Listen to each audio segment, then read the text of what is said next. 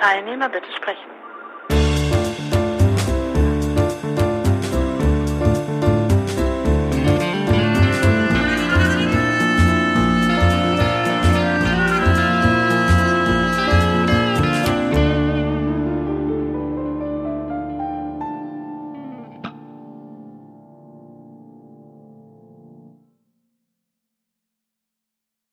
aufzunehmen?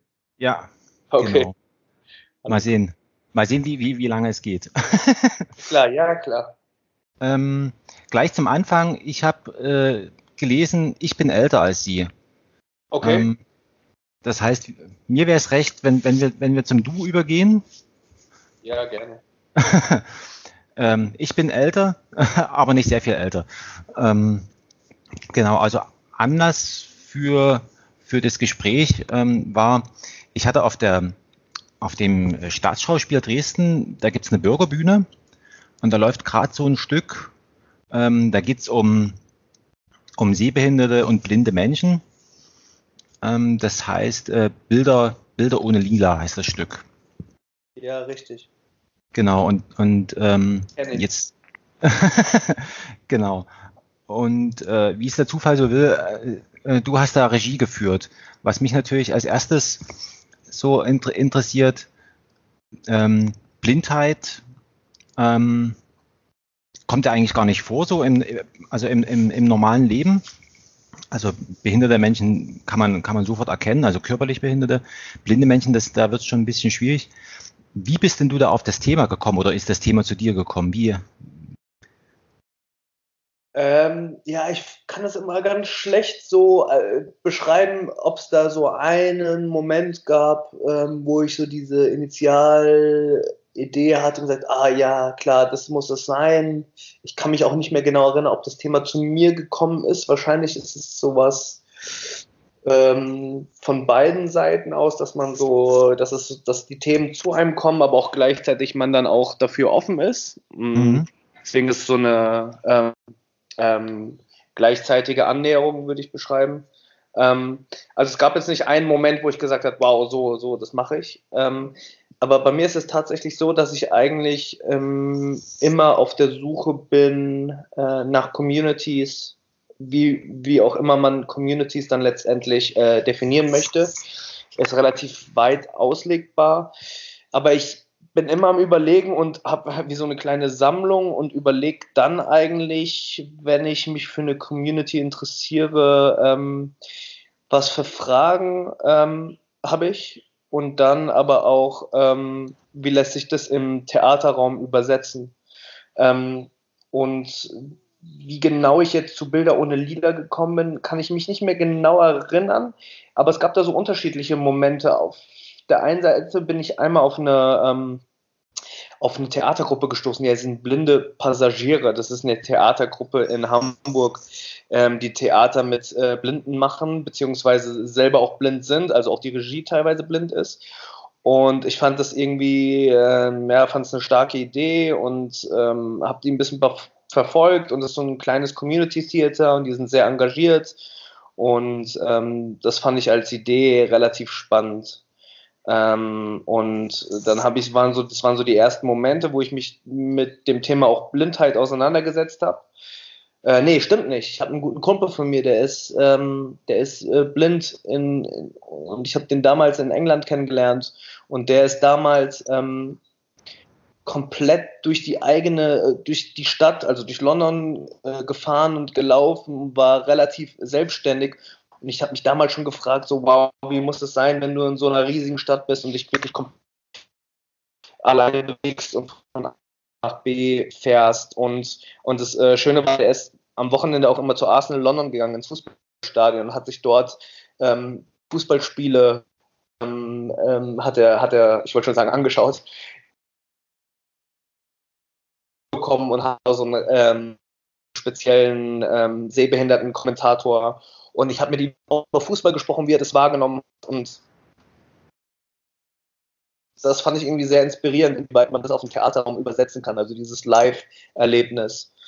Ähm, in diesem Zusammenhang hatte ich auch noch ganz andere Fragen, wie, äh, also auch ganz praktische Sachen, wie äh, gehen blinde Leute mit Social Media um, wie, ähm, wie funktionieren vielleicht Dates unter, unter äh, und oder entscheidet man seinen eigenen Style will. Und ähm, natürlich kriegt man und ähm, das waren so die Fragen, ähm, die ich hatte und gleichzeitig fand ich ähm, über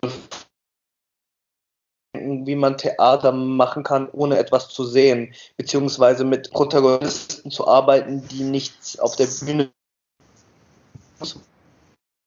uns ähm, im Ensemble war es ja auch so, dass man, also die hatten einfach eine Sehbehinderung. Ja. Wie gesagt, also interessant, aber auch gleichzeitig als eine Übersetzung im theatralen Raum.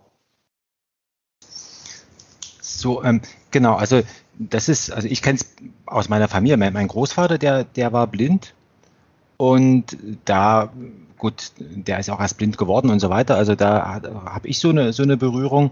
Und für uns als Kinder war das immer, also unvorstellbar eigentlich. Also so, wir haben es auch so nachgespielt und so weiter.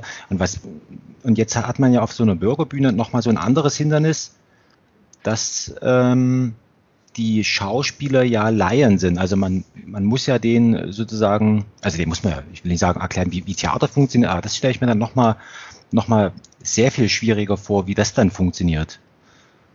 Ja, also das ist immer so, also auf der ich muss dazu sagen, klar, äh, das ist auch oft so, auch wenn man mit anderen Communities arbeitet, also ich sage jetzt mal mit Nicht-Schauspielern oder Leuten, die teilweise noch nie auf der Bühne gestanden äh, sind, ähm, finde ich auch das Spannende, dass man eigentlich immer wieder so mh, hm, dieses Handwerk, Theater, was passiert im Theaterraum, ähm, wie kann ich etwa oder wie kann ich in eine Kommunikation mit dem Zuschauer treten, dass man so eigentlich bis in die Basics immer wieder vermitteln muss. Gleichzeitig man dadurch aber auch immer wieder hinterfragt, was Theater kann oder was Theater eigentlich alles möglich machen kann. Und das finde ich eigentlich als Herangehensweise immer wieder relativ spannend. Ich muss dazu aber sagen, dass ähm, bei uns in der Gruppe ähm, die Leute sehr gut mit Sprache umgehen konnten.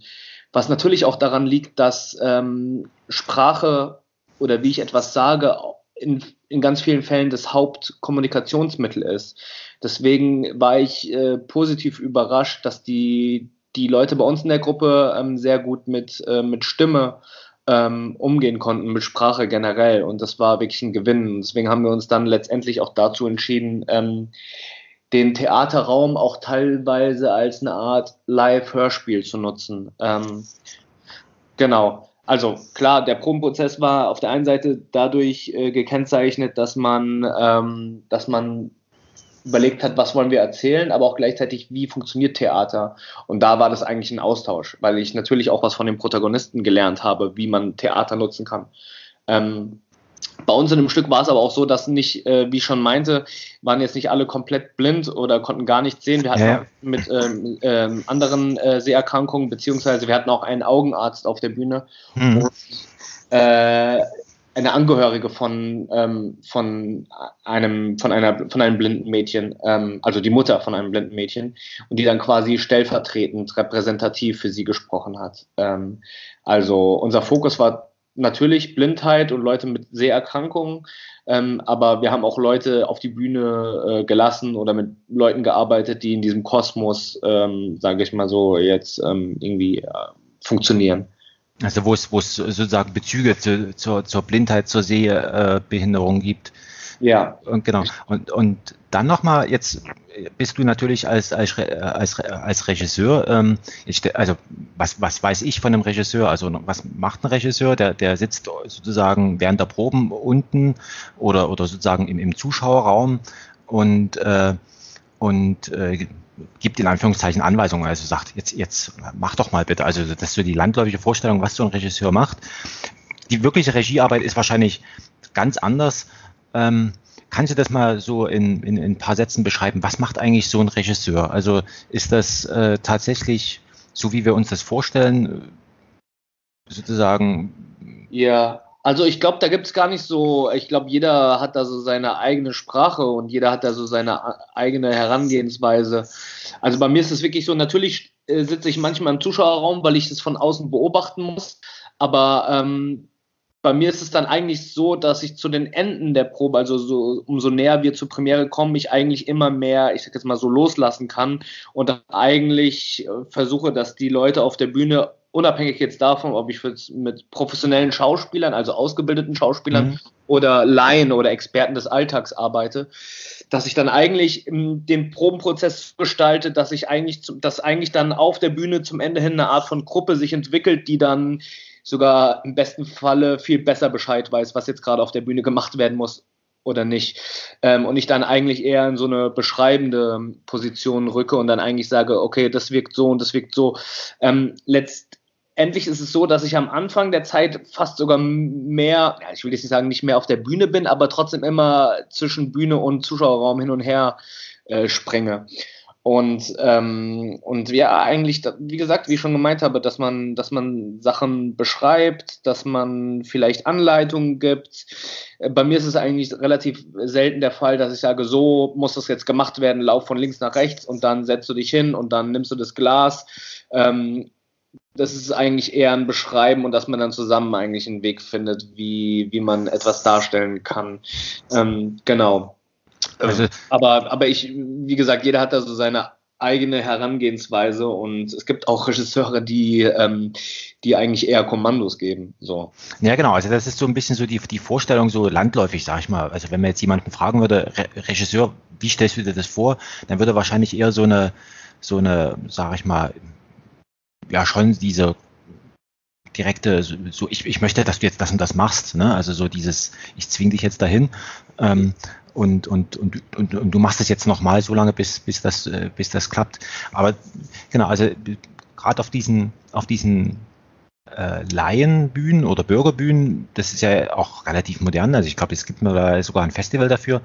Ähm, da kann, da glaube ich, also stelle ich mir die Schwierigkeit tatsächlich vor, also eine, auf der einen Seite für das Handwerkszeit, auf der anderen Seite ähm, sind die ja unglaublich, also stelle ich mir vor, ist ja freiwillig, unglaublich engagiert dort bei der Sache und, und wollen auch was wissen oder wie, also sozusagen, ähm, kann man das so sagen, dass das, dass das so ein, so ein gemeinsames Erkunden äh, von, von Möglichkeiten ist?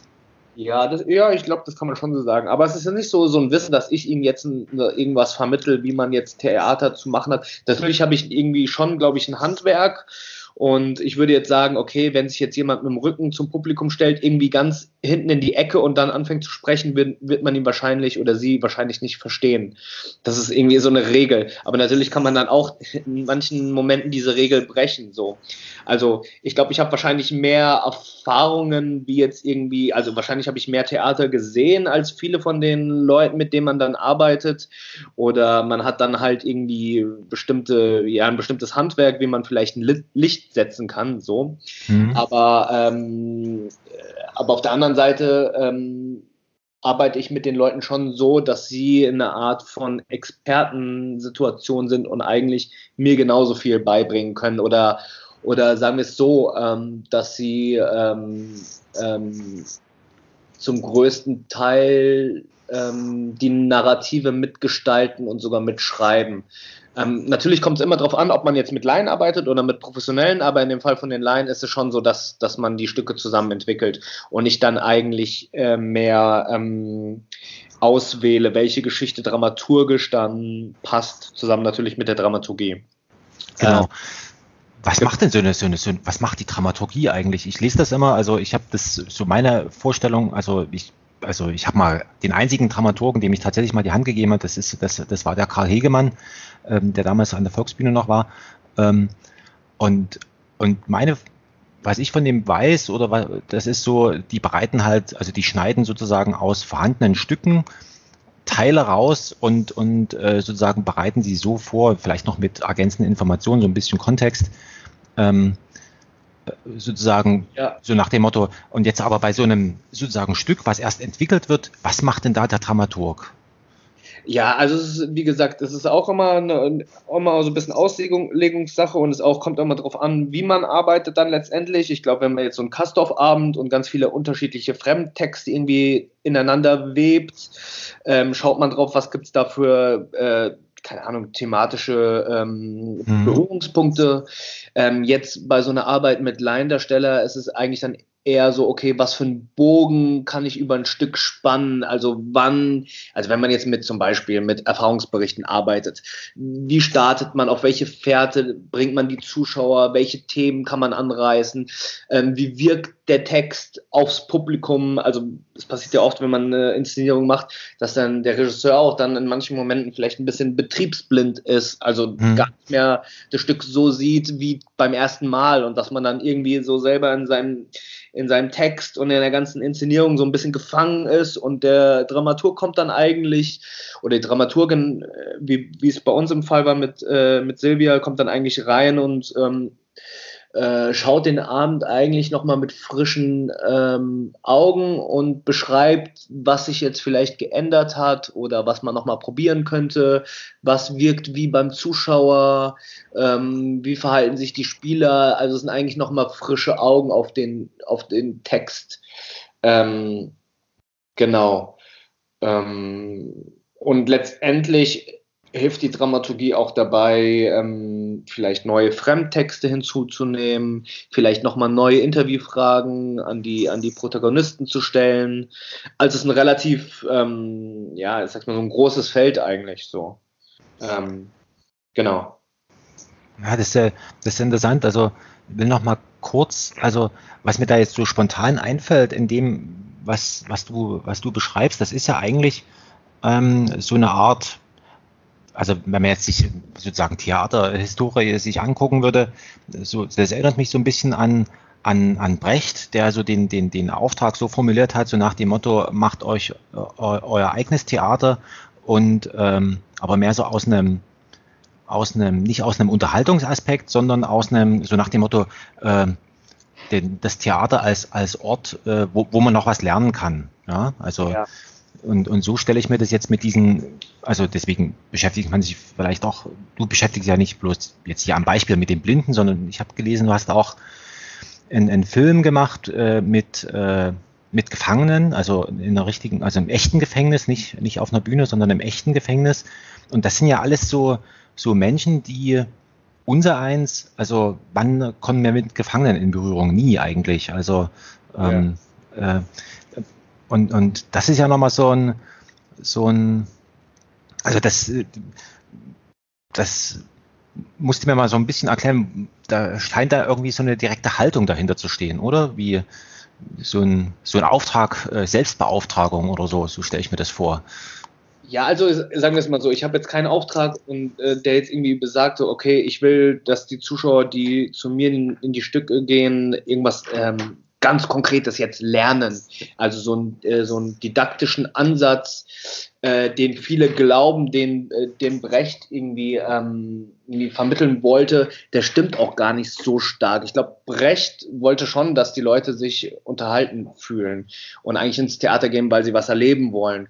Und er meint ja dann so, dass diese Unterhaltung wie so durch deinen Körper fließt und am Ende bleibt was hängen. Und das ist dann vielleicht etwas, was du mitnimmst für dein weiteres Leben. Also eigentlich eher eine Erfahrung, die dich vielleicht zum Nachdenken stimmt und dann vielleicht zukünftiges Handeln ähm, beeinflussen kann.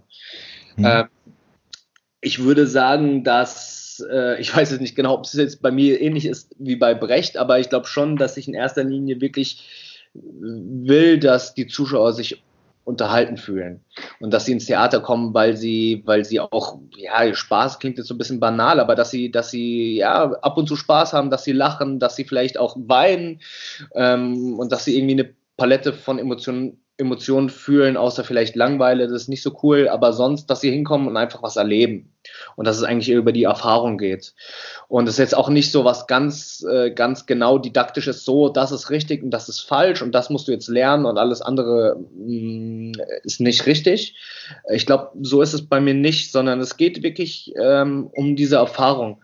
Also jetzt im Vergleich zum, also wenn wir jetzt über das Gefängnis sprechen, ähm, mhm. ich habe auch das ähm, Theater im Gefängnis gemacht ähm, und da ist es dann eigentlich so, mh, mm, dass es, also ich glaube, der Hauptunterschied ist, wenn man ähm, ähm, zum Theaterstück ins Gefängnis geht, dass man eigentlich ab dem Moment, also wenn du jetzt, in, ich wohne in Berlin und mhm. habe in Berlin äh, im Gefängnis Theater gemacht, dass ab dem Moment, wo du die S-Bahn-Station Beusselstraße bei uns im, in unserem Fall aussteigst und dann Richtung ähm, Knast läufst, ab diesem Moment äh, beginnt eigentlich der Theaterbesuch schon, weil man sich vorstellt, okay, wer mag vielleicht im Gefängnis sein, wie sieht es da drinnen aus, ähm, und dann kommt man, kommt man zur Pforte, wird abgetastet, muss seine Personalien abgeben und dann wird man quasi ins Gefängnis geschleust und dann dauert es ähm, ein bisschen, weil wenn da irgendwie 100 Leute ins Gefängnis geschleust werden müssen, dauert es ein bisschen und dann wartet man im Zuschauerraum ein bisschen und dann kommen dann irgendwann nach einer halben Stunde kommen, beginnt dann das Stück. So. Und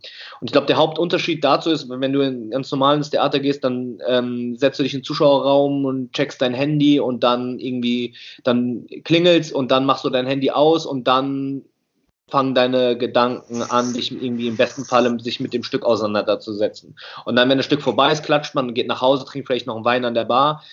Ähm, aber das, die Erfahrung ist nicht so, ähm, nicht so einprägend wie im Gefängnis. So. Und das ist eine, Erfahrungs, eine Erfahrung, eine Erfahrung, die man, die man äh, im besten Falle ja, sein ganzes Leben lang behält, weil das Gefängnis ist ein außergewöhnlicher Ort. Und ähm, im Normalfall, auch wenn es mehr Leute, mehr Leute irgendwie öfters mal Berührungs Berührung mit irgendwie ähm, Strafvollzug haben, es ist trotzdem so, dass, keine Ahnung, ich habe jetzt keine Nummer im Kopf, aber ähm, dass viele Leute halt ähm, fast gar keine Berührungspunkte mit dem Gefängnis haben und diese Erfahrung dann auch dann das Leben lang bleibt. Ähm, genau.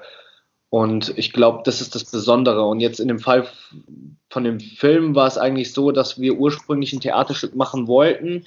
Ähm, aber in dem Gefängnis in Tegel ist unser Spielort ähm, weggebrochen. Also es gab große Renovierungsarbeiten und dann äh, hatten wir aber die Fördergelder und ich bin, ich bin, mache ganz viel Film, ich bin Filmregisseur und dann mhm. habe ich die Gelder und habe mir gedacht, okay, alles klar, das Konzept, was wir als Theaterkonzept geplant hatten, kann ich auch ähm, auf ein Filmprojekt ummünzen. Und dann letztendlich ist es ein Porträt geworden über Inhaftierte in Berlin, in Tegel. Tegel ist, äh, gehört zu den größten ähm, Männergefängnissen in Europa und hat auch, ähm, da sitzen halt auch die schweren Jungs. Mhm wir hatten die Möglichkeit wirklich äh, einmal, also es gibt mehrere Häuser im Gefängnis in Tegel und äh, diese Häuser sind unterteilt von unterschiedlichen Strafmaßen her und wir hatten die Möglichkeit wirklich mit Leuten aus allen Häusern zu arbeiten. Also bei uns waren auch alle Leute dabei mit unterschiedlichen Verbrechen.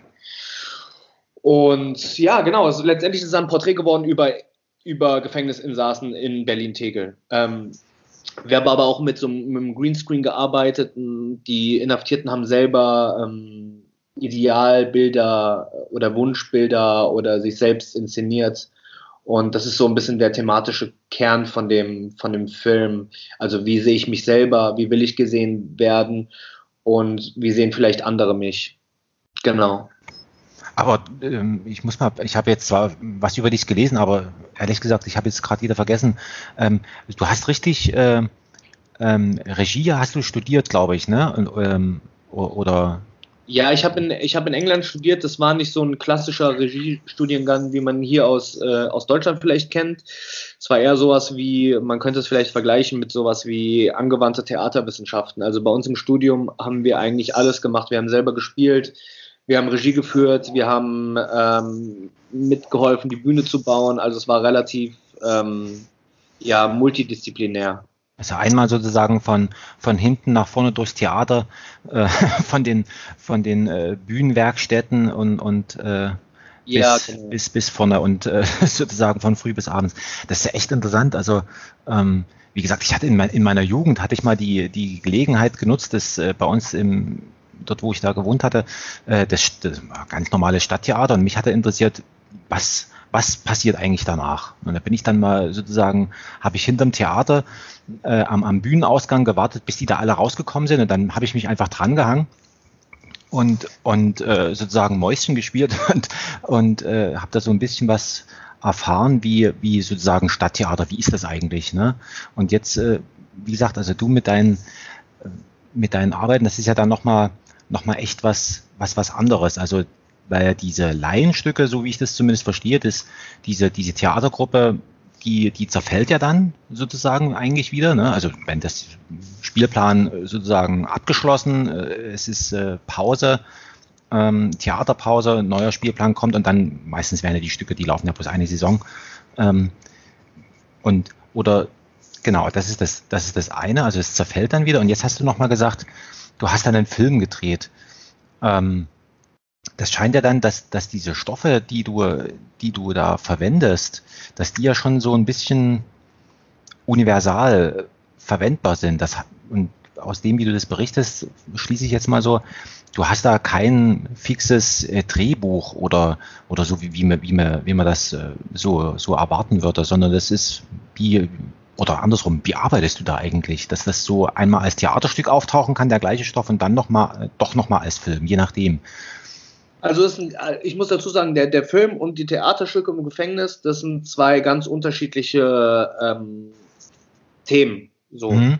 Also ich mache da schon einen Unterschied, ob ich jetzt einen Film mache oder ein Theaterstück mache. Das ist auch immer eine andere Herangehensweise. Ähm, ähm, also es, ich weiß nicht jetzt genau, also es gibt da schon, ähm, es gibt da schon, wenn ich jetzt, also als ich jetzt den Film gemacht habe, gibt es schon ein Drehbuch und es gibt äh, Szenen, die ich, ähm, also habe eine Ab Ablaufplan und ein Storyboard und ich weiß eigentlich genau, was ich dann drehen will. Ich glaube, was man, was beide Sachen gemeinsam haben, dass ich eigentlich eher, dass ich versuche, mir Momente zu schaffen, wo ich ähm, in Austausch treten kann mit der Community, ohne dass ich direkt was produzieren muss. Also sowohl beim Film als auch beim Theater gebe ich mir einen Raum selbst. Also es kommt immer darauf an, natürlich, wie viel Budget man hat oder wie viel Zeit man hat oder wie lange mhm. man mit den Leuten arbeiten kann, wie viel Zeit man mit den Leuten verbringen kann. Also was so die Struktur drumherum ist. Aber ich versuche trotzdem immer einen Raum zu schaffen, ähm, um eine Art von Austausch zu generieren. So. Und dieser Austausch funktioniert dann über Interviews manchmal, über, ähm, keine Ahnung, über Theaterworkshops, über äh, über, ja, genau. Und das sind eigentlich so die Hauptsachen, wie ich arbeite. Mm, und ich glaube, das sind die zwei Sachen, die so, die man so bei beiden Sachen miteinander verbinden kann.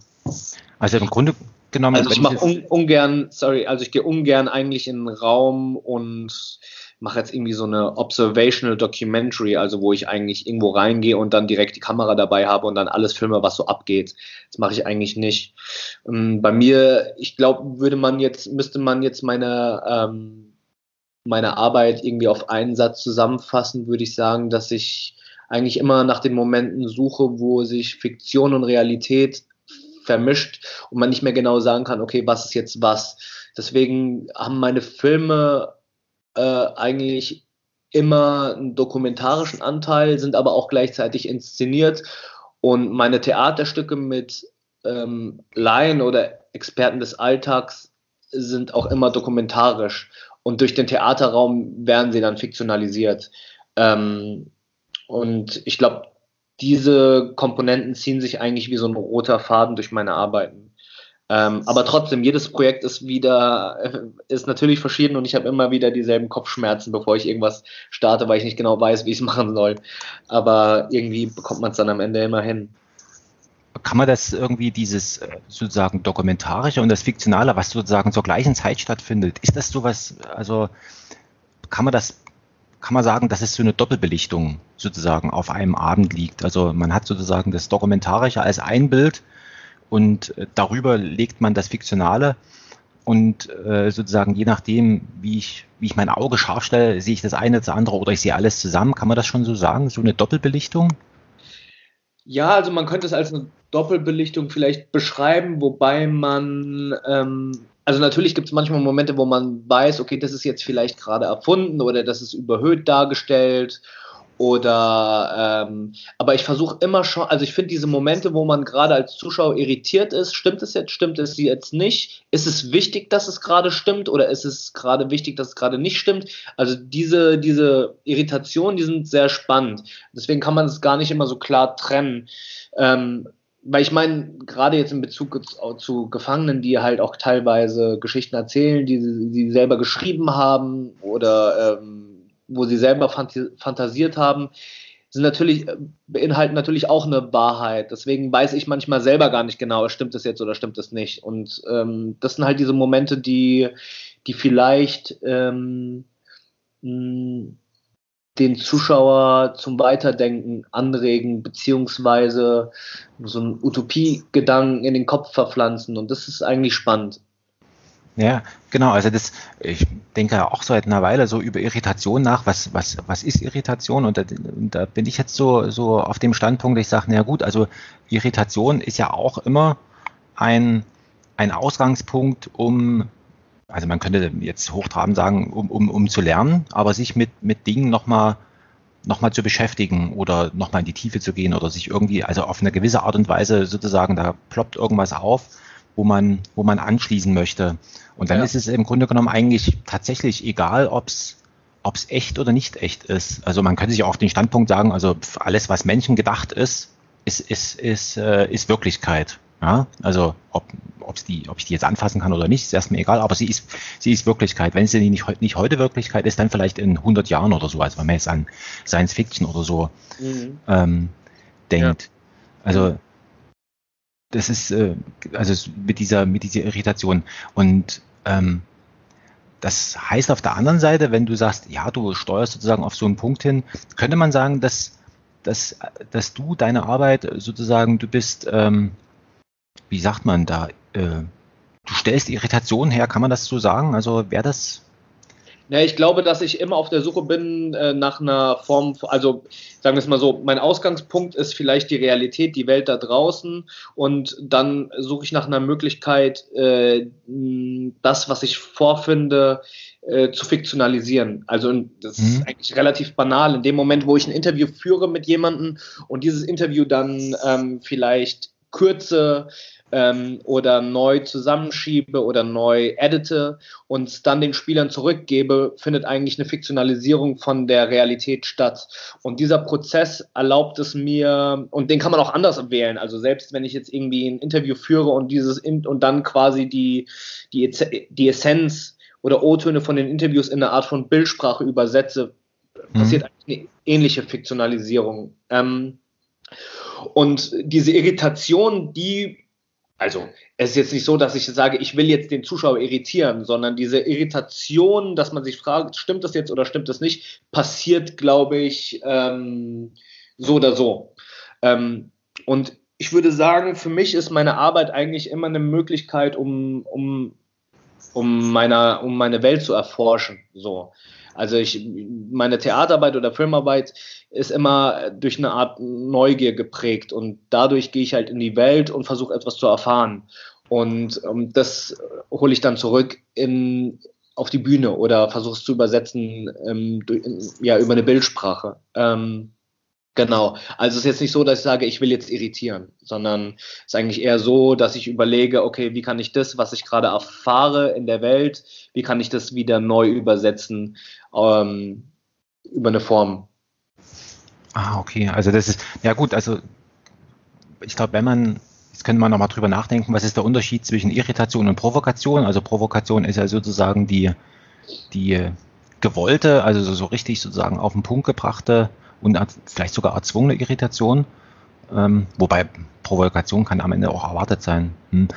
Komisch. Also, ja, ich, also ich meine mit Provokation, hm. ich weiß nicht, natürlich gibt es dann irgendwie äh, Künstler, die sagen, ich, okay, ich mache das jetzt so, dann provoziere ich und dann regen sich Leute auf und dann, keine Ahnung, ähm, dann hat man, tritt man eine Art von Kommunikation oder es passiert etwas. Ähm, ich glaube, bei mir, also in ganz vielen Fällen ist, ist es schon so, dass man, wenn man keine Ahnung, wenn man im Gefängnis Theater macht und ähm, man arbeitet mit Leuten, wo man weiß, dass sie vielleicht eine schli schlimme Straftat äh, begangen haben, dass es im, in den Augen von vielen Leuten draußen, die nicht im Gefängnis ist, schon eine Provokation ist. Für mich ist es keine Provokation. Also ich würde niemals mit dem Ansatz daran gehen und sagen, okay, wenn ich das jetzt mache, provoziere ich die Leute draußen und deswegen ist es gutes Theater, sondern das ist einfach mein, mein Interesse, dass ich dort reingehe und äh, auch mein, meine Neugier.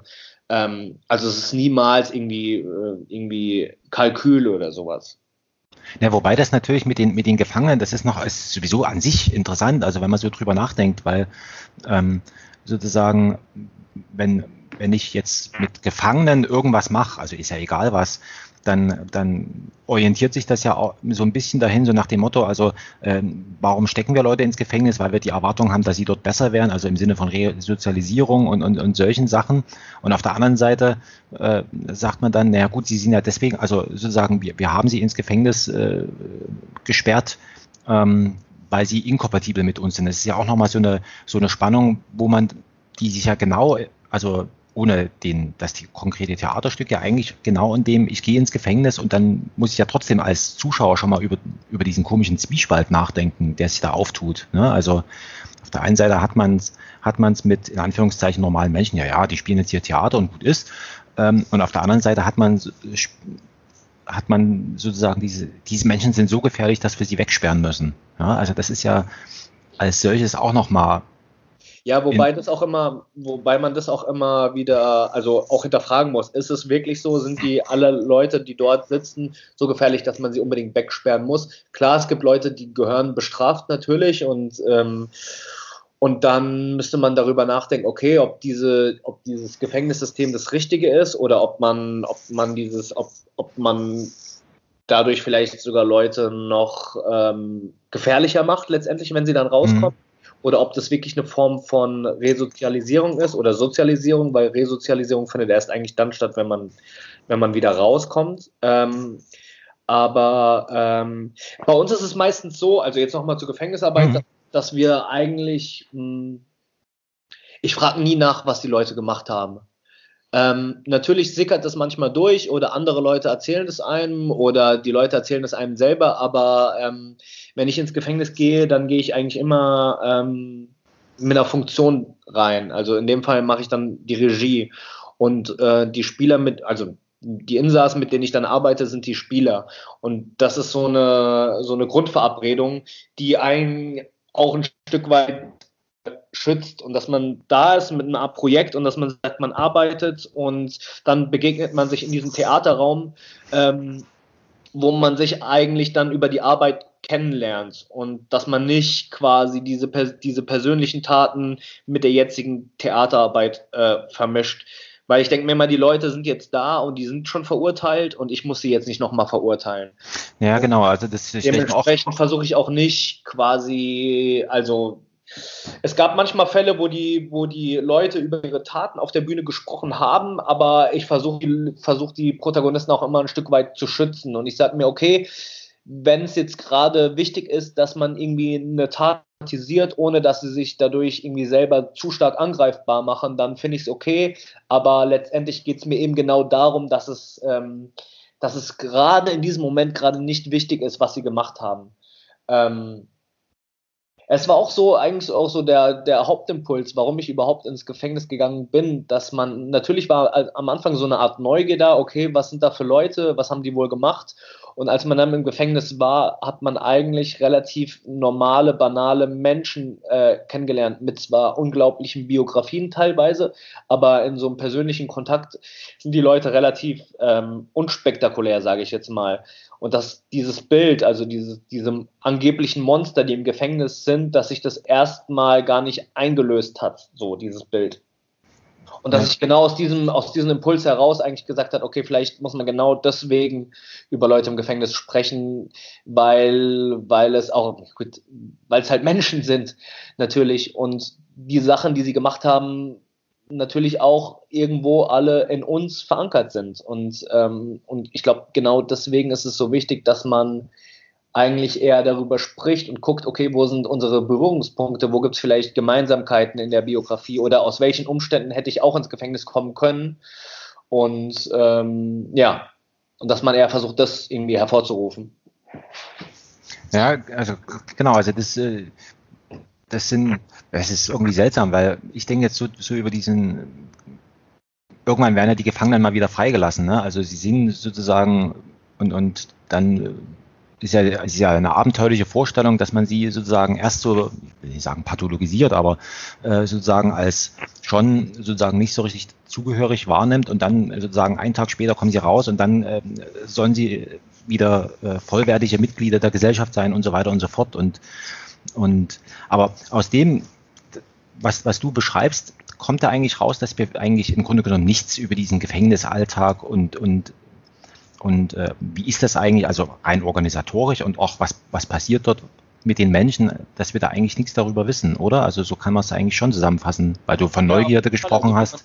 Also wenn man vergleicht, was für andere Institutionen, sage ich jetzt mal, äh, ob es jetzt Universitäten sind, Krankenhäuser, ähm, Schulen, ähm, dass man, dass darüber eigentlich einen größeren Diskurs in der Öffentlichkeit gibt als jetzt über Gefängnisse.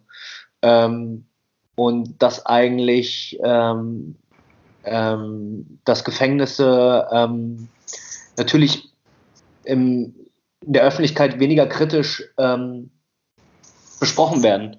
Auf jeden Fall. Ja.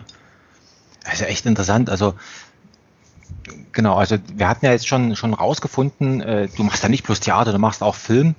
Ähm, jetzt hatte ich gesehen, äh, du bist sogar bei den, bei den äh, Hofer, bei, den, bei dem Filmfestival in, in Hof äh, ähm, hast du sogar einen Preis bekommen. Wie funktioniert das eigentlich auf so, einem, auf so einem Festival? Das wollte ich schon immer mal. Kann man da einfach als, äh, also man dreht einen Film, das ist erstmal Voraussetzung, um da hinzukommen. Ähm, und wie geht's dann weiter? Wie kommt man auf so ein Festival? Wird man da eingeladen? Lädt man sich da selber ein? Gibt es da einen Wettbewerb oder wie funktioniert das? Ähm, also es kommt darauf an. Ich habe jetzt mittlerweile, ich habe das Glück, dass ich eine Agentur habe, die mir, die mir hilft, den Film ähm, bei Festivals einzureichen. Ähm, am Anfang habe ich das alles selber gemacht. Ähm, also Poster gemacht, geschnitten und auf Festivals geschickt und es hat dann irgendwann mal, hat das ein bisschen Überhand genommen und ja, also ich habe jetzt eine Agentur, die sich darauf konzentriert, nur meinen Film zu verbreiten.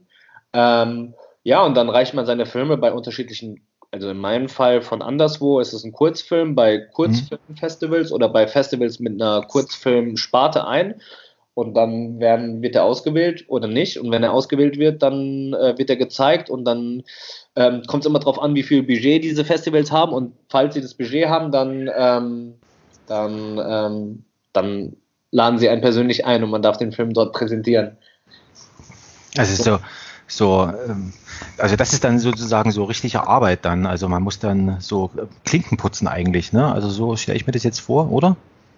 Was meinst du, dass man bei den Festivals gezeigt wird oder? Ja, oder? genau. Also man muss da sozusagen äh, richtig, also das ist auch nochmal eine richtig echte Arbeit. Also das ist jetzt. Äh ja, ja, klar. Ja, ja, auf jeden Fall. Auf jeden Fall. Das ist nochmal, das ist eine, ja, wirklich eine Fleißarbeit. Genau. genau. Aber wie gesagt, muss ich zum Glück nicht mehr machen. Aber ja, klar, es ist immer noch, ähm, ähm, ja, es ist ein um, umkämpftes Feld. Und, und äh, äh, wie wirkt sich, also jetzt nehmen wir mal an, du, also was ich nehme mal an, bei dir hat es ja nur, nur, nur, geklappt, also das ist sozusagen erfolgreich auf so einem Festival gelaufen und so weiter. Ähm, ähm, wie merkst du das, dass das so ist? Äh, kriegst du dann plötzlich Angebote ganz anderer Art, äh, noch, noch andere Filme zu machen oder, oder, oder merkt man das im Grunde genommen gar nicht? Also in, jetzt sozusagen für, für, für die zukünftige Arbeit, also die Frage ist sozusagen, wie wichtig ist dieser Festivalerfolg? Das würde mich auch nochmal interessieren.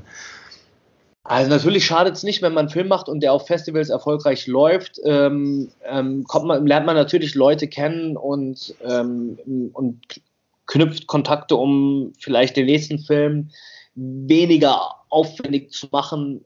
Aber äh, in meinem Fall ist es so, natürlich ist es erstmal gut, dass man, weil man so im, im irgendwie im alleine bei sich im Zimmer, im stillen Kämmerlein dann irgendwie schneidet und alles fertig macht und dann versucht, irgendwie hofft, dass der Film auf jeden Fall ein paar Leute sehen.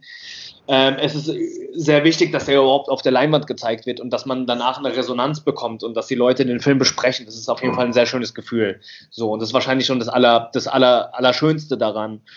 Ähm, und das motiviert einen dann letztendlich weiterzumachen. Ähm, aber natürlich, wie gesagt, ist es schon, man, man spricht mit anderen Leuten und man lernt was und man knüpft Kontakte, selbst wenn es nur Kontakte sind, äh, wer vielleicht einem beim nächsten Mal den Film sogar noch besser schneiden kann oder welcher Color Corrector, also wer die Farbbearbeitung ähm, dann machen kann. Also man praktische Filmkontakte mhm. und man lernt irgendwie, man kommt vielleicht, versteht man mehr über dieses, ja, das klingt jetzt blöd, über dieses System Film, wo man vielleicht für den nächsten Film äh, Fördergelder beantragen kann. Also das ist eigentlich, man, man lernt viel, wie, wie dieses, wie dieses ähm, System läuft. Aber das bedeutet nicht, dass ich es verstanden habe. Ich bin immer noch, ich muss mich immer wieder gleich anstrengen. Also es ist jetzt nicht so, dass ich mir jetzt auswählen kann, welchen Film ich als nächstes machen darf, sondern ich muss wieder von neu hasseln und versuchen, dass ich irgendwas bekomme. Ah. Aber natürlich, wenn du, du bist halt in so einem, du, du läufst halt in so einer Kurzfilm, ähm, sagen, Jahrgang und du siehst halt andere Filmemacher, die vielleicht, ähm, keine Ahnung, ähnlich weit sind wie du und das ist schon inspirierend so. Also du würdest es schon als, ähm, weil du gerade sagst, ähnlich weit sind, also du würdest es schon so, nicht nur, dass du sozusagen über die über deine Filminhalte etwas sozusagen dich weiterbildest, sondern auch in, in sag ich mal, technischer Hinsicht oder so. Also ähm, sozusagen das für dich, äh, da bist du auch noch nicht am, am Ende deiner Entwicklung, sondern das ist tatsächlich, also du lernst sozusagen immer noch auf, auf mindestens zwei Ebenen, wenn ich dich jetzt so ja, richtig verstehe. Fall. Ich glaube auch niemals, also ich glaube, man wird mit keinem sprechen, der sagen kann, ey, ich habe es komplett verstanden, ich bin technisch so gut.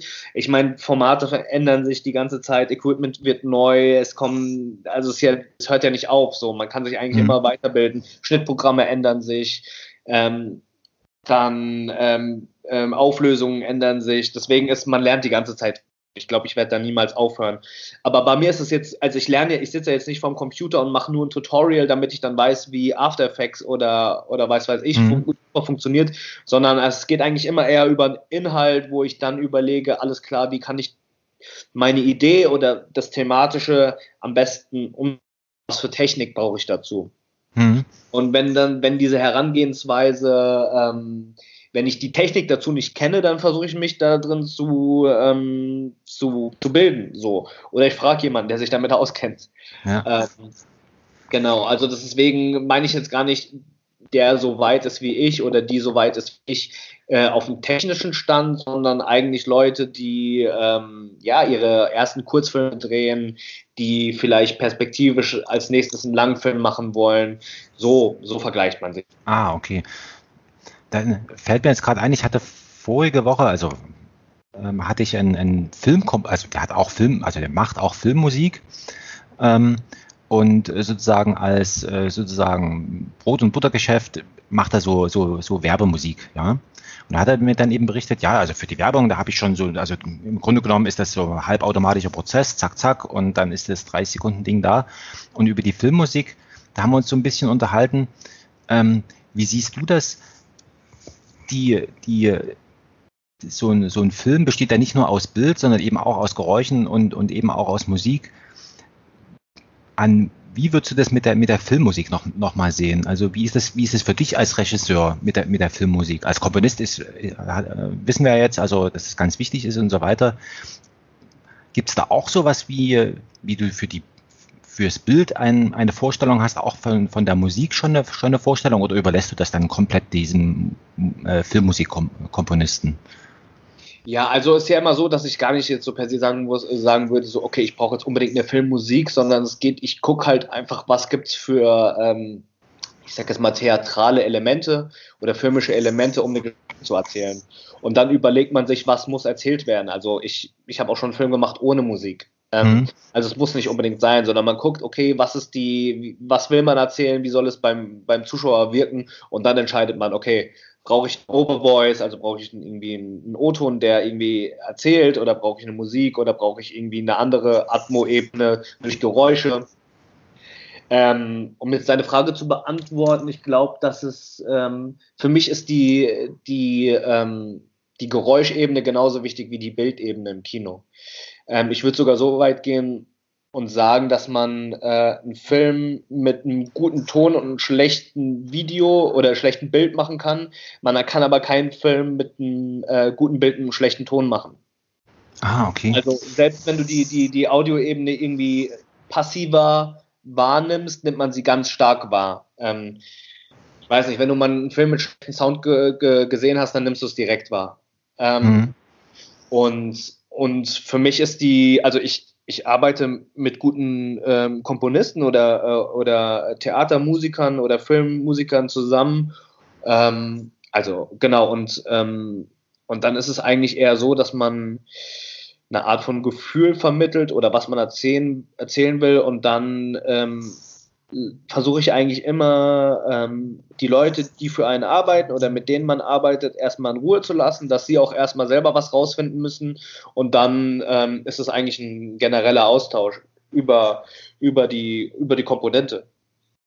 Ja, also ich merke schon, dass bei deiner Arbeit, da steht sehr viel so, äh, ich muss mit Menschen reden, ich, äh, ich ähm, also sehr viel so, so Kommunikation und und, und, und so weiter da, also sozusagen, und am Ende haben wir dann zufälligerweise ein Theaterstück gemacht oder einen Film. Also so, so kommt das jetzt äh, so, so bei mir raus. Das ist ja auch, ähm, würdest du das auch so beschreiben? Ist das, oder, oder, oder wie? Ja, nee, zufällig nicht. Also ich bin dann schon so, ich habe dann relativ äh, schon genaues Bild oder versuche mir schon einen Plan zu machen, was denn, was denn gemacht werden muss. Ähm, diese Pläne werden dann aber auch oft äh, geändert oder über den Haufen geworfen, aber ich glaube, nee, es ist nicht zufällig, nee. Also es gibt nur, für mich ist diese Kommunikation mit anderen Leuten äh, immer wichtig, auch wenn selbst eine Reibung entsteht und wenn man sich widerspricht, kommt man weiter. Also ähm, aber irgendwann ist dann auch gut, wenn man, wenn man, also irgendwann muss man auch aufhören zu quatschen, das dann einfach machen. Ja, genau. Also irgendwann, irgendwann muss man die Kamera einschalten oder man muss auf die Bühne ja, gehen, das stimmt schon, ja. Auf jeden Fall, auf jeden Fall.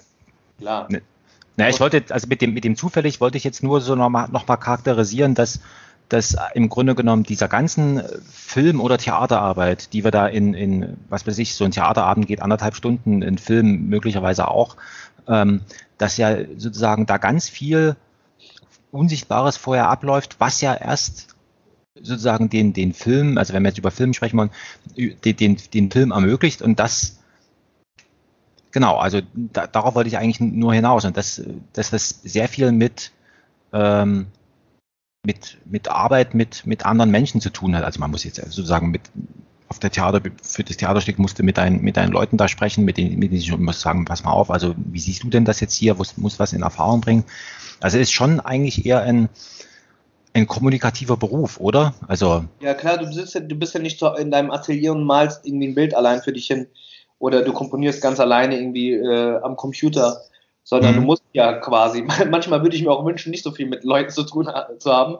Ähm, nein, Spaß, ich mach das, ich, mir macht das schon Spaß, aber ähm, ja, du musst natürlich musst du viel kommunizieren, weil du hast ja Menschen auf der Bühne, du hast Menschen äh, hinter der Bühne, ähm, du hast Menschen, mit denen du das Stück schreibst und entwickelst und beim Film ist genau dieselbe Sache. Also du kannst es gar nicht, kommst gar nicht drum herum, ähm, alleine zu arbeiten. Das, äh, ja, also und, und dann, ähm, ja gut, du arbeitest sehr viel mit, ähm, oder hast du schon mal so ein so so ein Effekt gehabt? Also es gibt ja manchmal so, was weiß ich, also das bekannteste Ding ist ja, sag ich mal, auch was wir alle angucken können auf YouTube, ist ja, ist ja der Klaus Kinski. Also der dann, sag ich mal, der war ja eigentlich der, der eigentlich im Grunde genommen war sozusagen ein Regisseur gefangen im, im, im, im Körper eines, eines Schauspielers, wenn man sich das mal so anguckt. Wie ähm, machst du das eigentlich, oder hast du schon mal sowas erlebt, wo dann, wo, wo dann sozusagen so ein, so ein Schauspieler sozusagen sagt, also was du jetzt hier von mir willst, das ist ja vollkommener Quatsch und ich, und ich mache das jetzt nicht oder ich mache das jetzt so, wie ich das, wie, das ist ja, sag ich mal, eigentlich auch ein gefährlicher Moment, also wo auf der einen Seite kann ja da sozusagen was zerstört werden, also bis auf der anderen Seite kann ja auch dieser Konflikt, den man da möglicherweise hat, also kann ja, wie du auch schon gesagt hast, der kann ja auch sozusagen nutzbar gemacht werden. Ja, also es gibt schon mal, ich, hab, ich hatte schon natürlich Momente, wo Leute irgendwie, wo man sich irgendwie mal lauter gestritten hat oder wo man kurz ausgerastet ist. Aber also mir ist es selber jetzt noch nie so stark passiert, muss ich sagen. Man, man streitet sich manchmal, aber so dass man selber ausrastet, ist mir noch nicht passiert. Komplett. Und eigentlich so auf der Bühne klar, wurde mal rumgeschrien, aber jetzt nicht so. Aber ich sehe das auch nicht so als gefährlich an. Also ich finde, das muss nicht sein und man muss auch, äh, man muss auch aufpassen, dass man da Leute nicht zu krass unter Druck setzt. Also mhm. so ein Schreiklima. Das ist ja so ein bisschen, das wurde ja so eine, von den 70ern, 80ern auch ein, wird so ein bisschen, ja, das gehört halt so dazu zum Theater, das wird dann so ein bisschen Mode. Das finde ich total äh, hirnrissig. Ähm, aber ähm, ja, keine Ahnung. Passiert manchmal, aber es ist nicht gefährlich. Also, also wenn im Gefängnis zum Beispiel ein Schauspieler richtig ruhig wird und sich in die Ecke verzieht, dann habe ich mehr Angst, als wenn jemand irgendwie das beschreibt. Sagen wir es mal so. Ähm, genau. Ach, das, Ja. Das, äh, das ist ja interessant. Genau, also das ist sowieso, also ähm, ja, genau wie du es jetzt so beschreibst. Na gut, der, derjenige, der rumschreit, der hat wenigstens noch ein Anliegen, was er irgendwie teilen will und, und derjenige, der ruhig ist, der, der hat schon einen Haken gemacht, so könnte man es vielleicht auch auf, äh, auffassen. Das ja. andere, ähm, was, was nochmal so, wenn ich so mit dir so spreche, woran ich so denke, ähm, das hat ja auch, deine Arbeit hat ja auch was, ähm, was, so was Sammlerisches. Also du, du, also in deinen Stücken, in deinen, äh, also egal ob es Theaterstück ist oder ob es ein Film ist oder sowas, du, du, du sammelst, ja, sammeln im Sinne von, von wie, wie, wie so ein Archäologe, also was aufsammeln, was aufbewahren und äh, sozusagen nochmal neu verpacken in der Hoffnung, oder was ist in der Hoffnung, aber so, so stelle ich mir jetzt vor, dass jemand anderes nochmal was damit anfangen kann und daraus irgendwas entsteht. Mhm. Also, ähm, ja, also ich weiß gar nicht, äh, ja, also ja, vielleicht ist es so ein Sammeln. Ich habe jetzt, also also ist bei mir jetzt nicht so, dass ich das sammle und dann irgendwie ein Poesiealbum klebe und dann gucke ich danach drauf, was ich so, was ich jetzt alles schon so gemacht habe oder mit welcher Community ich schon gearbeitet habe, sondern es sind eigentlich eher so, ähm, naja, so Fragen, die man hat oder eine Neugier, dass man, mit wem man halt so arbeiten möchte. Also wie gesagt, ich bin jetzt auch nicht komplett nur ähm, äh, fokussiert auf, äh, auf jetzt irgendwie dokumentarische Materialien. So, mhm. kann mir auch, es geht eigentlich über Geschichten so welche Geschichten interessieren mich. Und manchmal sind diese Geschichten schon geschrieben und manchmal muss man die Geschichten vielleicht selber schreiben oder, oder man findet sie in, irgendwie in der Stadt draußen auf der Straße. Ähm, ja. Und ich glaube, das sind so die, äh, vielleicht ist das so mein, mein Antrieb, dass ich aber, so nach Geschichten bin. Ja, aber eigentlich ist es ist doch schon eigentlich eine, eine, eine komfortable Sache, oder? Also wenn ich das jetzt so höre, ähm, sozusagen du, ich will nicht sagen, du lässt dich davon treiben, aber du gehst sozusagen aufmerksam dort und sagst, okay, das, was mich interessiert, das mache ich jetzt. Also ja, was? also sagen wir es mal so, ich muss, ich muss auch äh, oder musste genug Jobs annehmen, um einfach, äh, um einfach äh, Kohle zu verdienen. Ich habe äh, lange assistiert, ich äh, schneide immer noch Auftragsarbeiten, so mache auch mal irgendwie so einen Job, wo ich jetzt irgendwie für jemand anderen was drehen muss. Ähm, also ich, mir war immer wichtig, dass ich quasi ähm, ich habe so lange andere Jobs gemacht, Money-Jobs, damit ich meine eigene künstlerische Arbeit machen kann, beziehungsweise dass ich äh, nicht, nicht viele Kompromisse eingehen muss. So. Deswegen natürlich habe ich auch lange ähm, Projekte gemacht, ähm, ohne was zu verdienen und war dann abends habe ich dann in der Bar gearbeitet. So. Ähm, und es ist nie so ein Moment, dass ich mich jetzt komplett irgendwie so zurücklehnen kann und sagen kann, ja, was mich als nächstes, was so zu mir kommt, das werde ich machen. Mhm. Und ich ähm, habe jetzt total den, keine Ahnung, Bohemian Lifestyle. Ähm, so ist es nicht. Ähm, und natürlich ist auch immer eine Frage, was für Gelder bekommt man, welche Theater wollen mit einem zusammenarbeiten oder wer gibt einem Geld für einen Film. Also natürlich ist es auch immer bedingt, was man, welche Ressourcen man gerade machen kann. Mhm. Äh, und dann, wenn ich irgendwie eine Möglichkeit sehe, dass ein Theater mich fragt, hier hast du Bock, das zu machen? Oder hast du Bock, das zu drehen? Und dann guckt man eigentlich eher, okay, jetzt habe ich die Möglichkeit, äh, die Idee umzusetzen, die mich schon die ganze Zeit interessiert hat. So. Oder manchmal ist es so, dass einen jemand was fragt, hey, kannst du dir vorstellen, äh, zu dem, dem Thema was zu machen? Und dann sagt man, ja, alles klar, ich kann mir vorstellen, dass ich mich in die Thematik reinarbeite. So. Also es ist nicht nur so eine, ich lehne mich jetzt nicht zurück und warte, äh, warte, bis mich irgendwie, bis ich inspiriert werde und dann mache ich das Projekt, sondern natürlich ist es auch ein, ähm, ähm, es ist auch, es ist harte Arbeit. Naja, also genau, und da, da sind wir ja schon sozusagen beim, beim nächsten, äh, wenn man jetzt so, was du berichtest, also sozusagen, also naja gut, also das äh, das ist jetzt Kunst sozusagen und, und, und die, damit ich Kunst machen kann, muss ich halt irgendwas anderes machen. Also das sind, da, da spielt der so, also kommt man sofort auf den Gedanken, wie ist denn das denn eigentlich mit der künstlerischen Freiheit? Also klar, in dem Augenblick, wo du einen Film machst, da bist du, da bist du frei, ähm, aber wenn ich das jetzt so, so richtig frei, bist du ja dann doch nicht, ne? Also das musste ja, musste ja dann trotzdem noch was anderes machen, was. Ja, aber das schränkt jetzt nicht meine Freiheit in dem, in, de, in dem Moment ein, was ich jetzt künstlerisch bearbeite. Also ich bin nicht frei, weil ich mich innerhalb eines Systems bewege und natürlich irgendwie ähm, äh, Geld verdienen muss. So.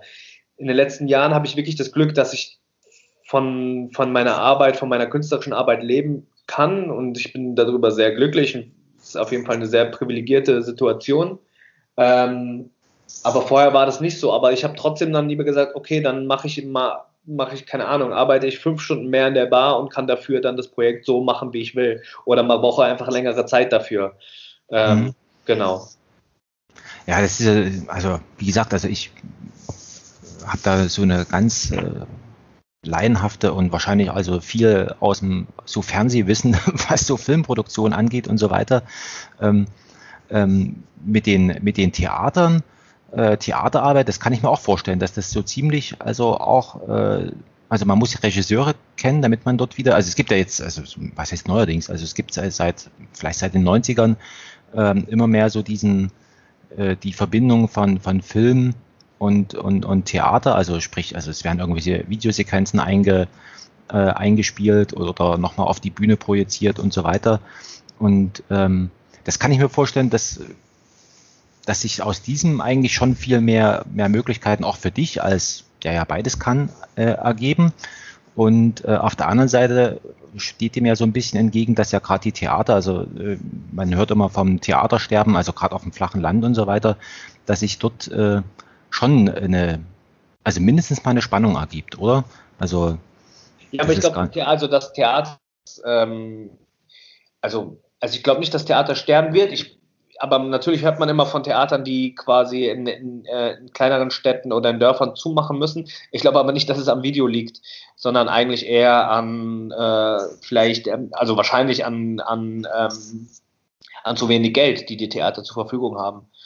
Ähm, oder sie machen kein gutes Programm und keiner will es schauen. So das kann ich jetzt nicht beurteilen. Aber, ähm, aber auf jeden Fall, für mich war das eine, ähm, eine, eine eine gute Möglichkeit, um über die Videoarbeit auch ins Theater zu kommen. Also ich habe auch viel als Videokünstler für andere Regisseure gearbeitet und das waren dann Auftragsarbeiten. Ähm, genau, also es hat mir auf jeden Fall geholfen. Und, und ja, ich wollte eigentlich genau, also mit diesen, äh, also ich habe mal irgendwo jetzt vor kurzem habe ich gelesen, naja, also Theater, äh, also wer so nach dem Motto, wer, wer seine Theaterproduktion nach Auslastungszahlen macht, äh, das ist ja vollkommener Quatsch. Also sozusagen, äh, man macht Theater, damit es stattfindet und nicht damit dort viele Leute unbedingt hingehen. Wenn viele Leute hingehen, ist gut, aber so war so die Haltung. Ich habe schon wieder vergessen, von wem das war. Ähm, das fand ich, fand ich auch noch eine, eine interessante Sichtweise, weil sie ja so ein bisschen ähm, sozusagen zeigt, was Theater auch sein kann. Also im Prinzip eigentlich nur so ein, was ist nur? Es kann, es ist ein Ort, wo man sozusagen abgeschlossen von irgendwas, weil man da also was ausprobieren kann. Und, yeah. und, äh, und dieses Wissen geht aber so langsam aber sicher verloren. Also in dem Moment, wo man, es ist so, so, so meine Wahrnehmung, in dem Moment, wo man das unter so ein betriebswirtschaftliches äh, Diktat stellt, also im Sinne von, was, nur noch äh, 40 Prozent Auslastung, ähm, die, das ist, äh, wir haben jetzt hier ein Problem, ja. ähm, dann... Ja, ob der, also ja, ja, ich, ich, ja, ich, ich sag's mal so, ähm, gutes Theater wird immer Zuschauer haben und es gibt im Einzelfall natürlich Stücke, die sind grandios, aber trotzdem laufen sie von den Zuschauerzahlen nicht gut. So. Und ich glaube, in diesem Moment ist es gut, dass man trotzdem diese Stücke weiterhin zeigt und nicht äh, blind irgendwie sagt, okay, alles klar, dieses Stück ähm, läuft nicht gut, deswegen setzen wir jetzt das ab. Aber letztendlich bin ich schon davon überzeugt, dass wenn man gutes Theater macht, ähm, auf einer strategisch, strategischen Ebene, also eine, eine, Intendanz oder eine künstlerische Leitung vom Theater, äh, zeigt unterschiedlich gutes Theater, ähm, und ist jetzt aber im Einzelfall nicht immer nur darauf aus, dass jetzt, ah, man muss das Theater so machen, weil dann gehen mehr Zuschauer in, den, in, in das einzelne Stück rein, sondern auf einer, auf einer großen Ebene. Und ähm, aber natürlich diese die staatliche Subvention für Theater ähm, ist das oder die Repertoire ähm, Repertoire-Theater ähm, gerade im Vergleich zu anderen Ländern ist es schon was, was Besonderes, was wir in Deutschland haben und es ist wertvoll, wertvoll und ähm, ähm, wir sollten damit äh, ja äh, gut umgehen und es nicht so leicht in Frage stellen. Aber ich glaube auch, dass man freie Strukturen, also freies Theater, äh, mit, ähm, mit so einer Ensemble-Struktur ähm, Struktur gut miteinander kombinieren kann. So. Also es gibt ja auch schon die ersten Versuche. Und ähm, ja. Ja, genau. Also wo, wo würdest du denn da? Also ich sag mal so, wir alle die mal in der Schule waren, wir haben so diese typischen äh, Schulaufführungen, äh, Schiller, die Räuber und dann äh, sozusagen wird da, also dann wird das nochmal, dann guckt man da rein mit einem halben Auge, geht wieder und sagt, gut, okay, ähm, habe ich, jetzt auch, hab ich jetzt auch gesehen. Ähm, und das andere ist ja tatsächlich dieses, ähm, was ja eigentlich auf diesen kleinen Bühnen stattfindet, ne? so was Experimentelles oder wo man dann sagt, hier, also nochmal irgendwie, ähm, und, und wo, was passiert denn eigentlich in diesen, in, diesen, in dieser freien Theaterszene, also wir, im, im, Unterschied zum Beispiel zu so einer kleinen Bühne oder Studiobühne oder wie auch immer man das äh, nennt, wo ja eigentlich die Schauspieler, Schüler eigentlich typischerweise so, so sich ausprobieren. Ähm, wo, wo siehst du da den Unterschied oder die, die Berührungspunkte? Also das eine ist ja Studiotheater mit äh, Schauspielschülern, sind ja quasi die ersten Versuche und in Deutschland mhm. ist die Szene eigentlich ähm, sind Strukturen, wo, äh, wo Gruppen, Theatergruppen oder einzelne Künstler ähm, die Gelder selber beantragen und dann auf Tour gehen. Also es gibt Theaterhäuser hier in Berlin, ist wahrscheinlich das größte, ist das, das äh, Hebel Theater Hau. Das ist ein sehr internationales Theater und, ähm, und hat halt eben kein festes äh, Ensemble, also Schauspieler, die fest an dem Haus arbeiten, sondern hat, ähm, ist eigentlich ein Haus und lädt unterschiedliche Gruppen ein. Und deswegen ist es was ganz anderes als, äh, als Studiotheater von Schauspielschülern. Ähm. Ah, okay. Also das ist sozusagen mehr so, ähm, wie soll man sagen, also sozusagen Gebäudehülle und Infrastruktur und dann kommt jemand und, und, äh, und nutzt das und, und bespielt das. das äh ja, genau, beziehungsweise in, in dem Fall jetzt von dem, von dem, äh, von dem äh, Hau ist es so, dass sie eine künstlerische Leitung haben und dann eigentlich eher eine kuratorische Funktion haben. Also sie, sie wählen aus, welche Künstler sie einladen. Also, also eigentlich, genau. Mhm. So ähnlich wie das der Derkon mit der, mit der, mit der Volksbühne so vorhatte, also nach dem allem, was ich so, so, so gelesen hatte. Ähm, das ja, war so ein bisschen so sein, sein, sein Ansatz. Genau. Ja, ist interessant. Also in Berlin ist ja wirklich äh, sehr viel los, was so, was so Theater, jetzt war auch äh, Theatertreffen. Warst du mal beim Theatertreffen? Äh, als ja, ja, klar, aber ich, dieses Jahr war ich nicht da. ich habe ich hab jetzt bloß ein Stück äh, gesehen, also es war eine Aufzeichnung, aber das habe ich nicht lange durchgehalten.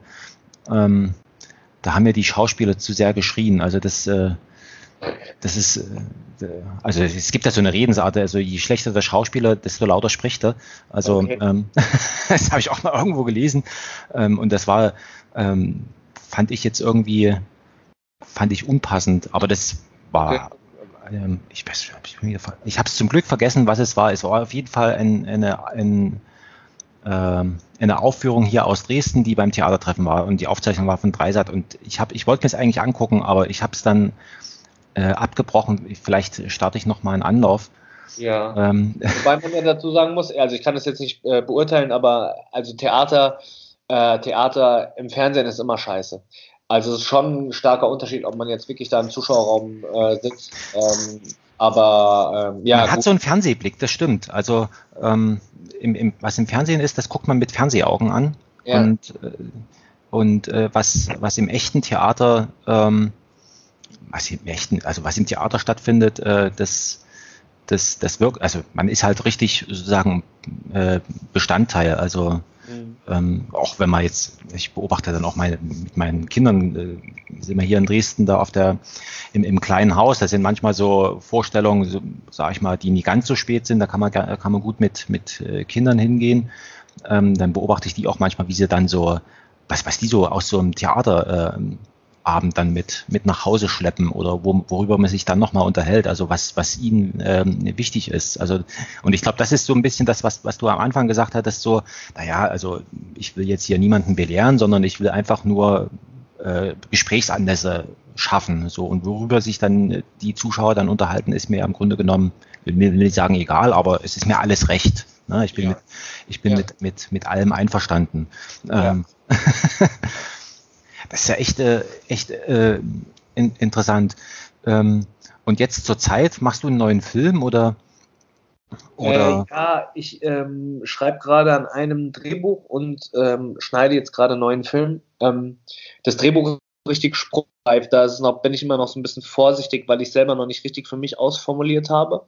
Ähm, es hat aber auf jeden Fall, also um es jetzt so zusammenfassen zu müssen, es äh, dreht sich Opfer-Täter-Kreislauf, ähm, inspiriert von ähm, ähm, von ähm, ähm, Fällen, die ich persönlich kennengelernt habe, so im Gefängnis. Mhm. Mehr kann ich leider noch nicht dazu sagen. Es aber spielt nicht im Gefängnis, so viel kann ich sagen. Ähm, aber ich bin wirklich gerade erst so, ich arbeite erst seit zwei Monaten an dem Drehbuch. Ähm, und äh, ich schneide auch gerade ähm, einen Kurzfilm. Ähm, da kann ich aber auch noch nicht so viel dazu sagen, weil es tut mir leid, aber weil die ähm, ähm, ist, äh, ja ist ein es ist noch nicht fertig, also das, das, das und das gerade ein bisschen kann ich also nicht so offen drüber sprechen so, ähm, aber vielleicht ins, wenn wir uns nochmal unterhalten in irgendwie sechs Monaten, dann kann ich darüber sprechen. Aber ich bin ja immer ein bisschen vorsichtig, weil ich halt klar, wenn du mit Biografien arbeitest oder ja. äh, wie gesagt mit anderen Leuten und dann will man eigentlich erstmal, bevor man irgendwas abschließt, wenn man mit den Leuten erstmal persönlich darüber sprechen, ist es okay, kann ich das veröffentlichen und äh, ja. ähm, genau. Aber ich mache eine Produktion, wenn du jetzt, äh, genau, weil du jetzt wissen wolltest, was so als nächstes ansteht. Ja, weißt du, weil das, ich finde das immer interessant. Ich habe, äh, was ich gerne noch mit dir noch, also was, was, was ich noch gerne von dir wissen wollen würde. Du ja. warst jetzt, du warst jetzt in, in der Türkei für, für einige Zeit. Ja. Ähm, was war das für ein Anlass? Und wir haben, also wir, wir kennen jetzt die Berichterstattung aus der Türkei, dass da alles so, so ein bisschen sozusagen, also ein bisschen ziemlich äh, äh, auf dem Ab, äh, Absprung sozusagen ist, also sowohl wirtschaftlich als auch natürlich klar gesellschaftlich ist dort alles ziemlich unter Druck. Ähm, wie hast du das wahrgenommen? Also erstmal, was war der Anlass und, und, und was, wie hast du das dort erlebt, die Situation? Ähm, ich war dort, ich habe dort eine, eine Künstlerresidenz gemacht. Ähm, ähm, und habe auch, äh, genau, war dort für vier Monate in Istanbul und das ist eine Künstlerresidenz, die heißt ähm, äh, Tarabia und die wird vom Auswärtigen Amt und vom Goethe-Institut äh, Goethe-Institut geleitet und organisiert. Und dort hatte ich die Möglichkeit oder beziehungsweise das Privileg, ähm, mir selber den Raum zu nehmen und so selber zu gucken, was ich, was ich machen will. Also ich hatte jetzt keinen Auftrag, ich musste jetzt nichts dort machen. Ähm, habe dann aber in den ersten zwei Monaten, wie gesagt, dieses Drehbuch geschrieben und dann habe ich an dem Kurzfilm angefangen zu arbeiten. Und ähm, natürlich hat der Kurzfilm was mit der Türkei zu tun, beziehungsweise mit der politischen Situation in der Türkei. Deswegen bin ich auch gerade noch ein bisschen vorsichtig, um darüber mhm. zu sprechen. Aber ähm, ja, wie ich das wahrgenommen habe, erstmal ähm, muss ich sagen, dass es für mich eine sehr lehrreiche Zeit war ähm, sehr inspirierend und ich habe wirklich tolle Menschen, inspirierende Menschen und mutige Menschen kennengelernt. Ähm, die politische Situation in der Türkei ist ähm, nicht gut. Ähm, ähm, die Leute, also ich habe, ich sag's mal so, es gibt viele Leute in der Türkei, die ein ähm, unspektakuläres, ähm, gewöhnliches Leben leben die sich jetzt mit so Sachen wie Meinungsfreiheit ähm, nicht auseinandersetzen müssen, sondern die kümmern sich in erster Linie darum oder sehen, ob die Straßen sauber sind oder nicht. So. Mhm. Erster Linie nicht merken, wenn eine, wenn eine Regierung in die falsche Richtung läuft oder wenn es äh, äh, diktatorische Züge annimmt in der Regierung, dass es eigentlich im ersten Moment nicht spürbar ist, sondern erst über eine längere Strecke hinaus. So.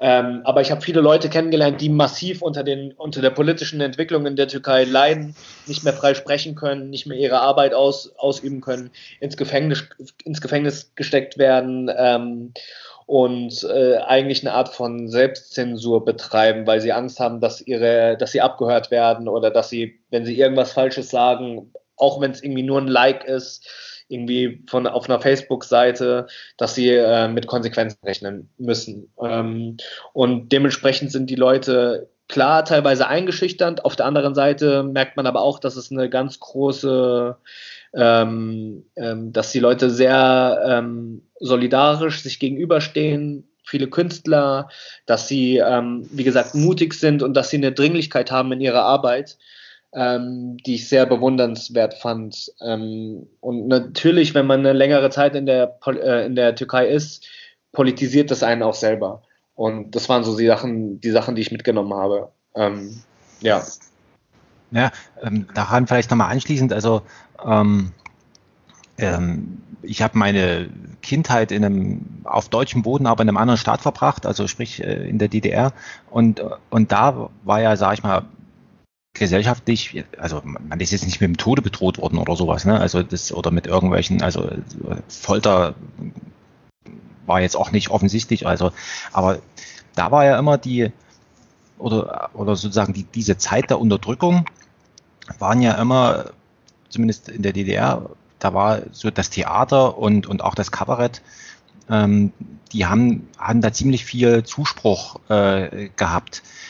Lässt sich sowas ähnliches auch in der Türkei beobachten, dass jetzt plötzlich die Theater voll sind und, und, und die Leute sozusagen sich über, ähm, also wie, wie soll man sagen, also sozusagen das Lesen zwischen den Zeilen, äh, also eben im Theater durch die Verfremdung und so weiter, dann, sage ich mal, sich dort noch irgendwie was abholen ähm, naja, also ich würde sagen, generell hat die Kunst schon eine Dringlichkeit bekommen und auch natürlich eine Bedeutung. Ähm, und vielleicht kann man es auch in dem Sinne mit der DDR vergleichen, dass man vielleicht mh, hm, Sachen mehr über Metaphern ausdrücken musste, dass man irgendwie zwischen, zwischen den Zeilen kritisieren äh, muss.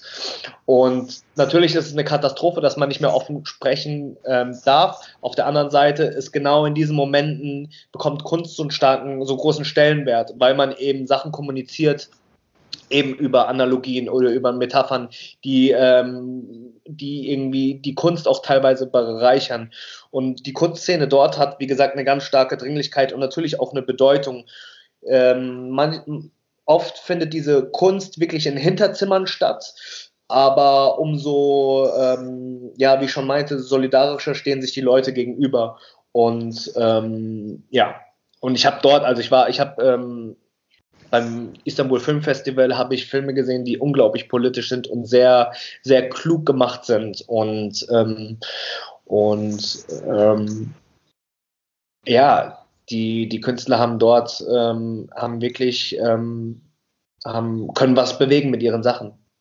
Und würden, würden wir hier in, in, sag ich mal, in, in Westeuropa äh, diese Filme auch verstehen? Also im, im Sinne von, also nicht sozusagen, klar, die lassen sich synchronisieren, aber würden wir sie von den, von den Inhalten oder, oder arbeiten die schon sehr viel mit, äh, ja, schon du würdest wahrscheinlich sagen, Metaphern oder mit so einer Art äh, Sprache sozusagen, dass die, dass die Eingeweihten das verstehen. Könnten wir, könnten wir diese ja, Filme auch angucken? Arbeiten, natürlich gibt es Arbeiten, die jetzt irgendwie ähm, spezieller sind, aber generell würde ich sagen, dass diese, die, also die guten Arbeiten äh, letztendlich äh, auf ähm, auf Missstände hinweisen, die, die es vielleicht auch bei uns gibt oder aber die wir aus Berichterstattung über die, über die Türkei äh, wissen. Also ja, klar, ich glaube, dass diese, diese, also die guten Arbeiten sind so stark, dass sie auch überregional ähm, eine Kraft, eine Kraft haben. Weil das ist ja immer so, so auch eine Möglichkeit, sage ich mal, wie, wie bringe ich Nachrichten äh, sozusagen äh, wie, wie, wie, wie bringe ich äh, Nachrichten unter die Menschen, dann, dann, dann ist ja auch Film oder überhaupt ganz generell Kunst. Also ich meine, ähm, darüber kann man es ja auch sozusagen äh, verbreiten. Also ich habe jetzt bloß, wie gesagt, also aus den, ja.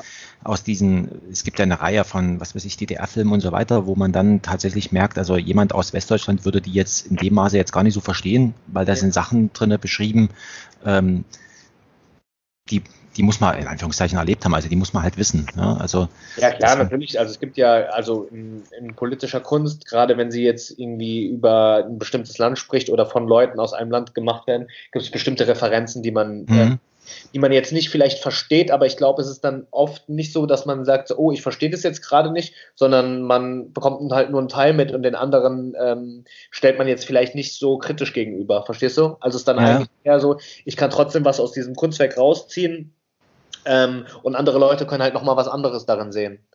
Aber das ist ja dann wirklich, also da sind wir ja in einem, in einem, in einem Bereich von Kunst, also ich hatte, wie gesagt, letztens mit jemandem gesprochen und da hatte ich so gesagt, naja, also Kunst ist ja sozusagen ähm, nicht zweckgerichtetes Tun, also so dieses vollkommene, wie wir uns Künstler vorstellen, frei in ihrem, in ihrem Tun äh, sozusagen. Aber wenn wir jetzt über diese Art von Filmen, Theaterstücken und so weiter sprechen, dann bekommt ja Kunst äh, unmittelbar auch ein einen Zweck aufgedrückt oder ja, was ist aufgedrückt? Also sie, sie, sie, ja doch, man kann schon sagen, die, die, die Kunst äh, hat dann schon den Auftrag. Ne? Also das, da wird es dann plötzlich ernst an diesen Stellen.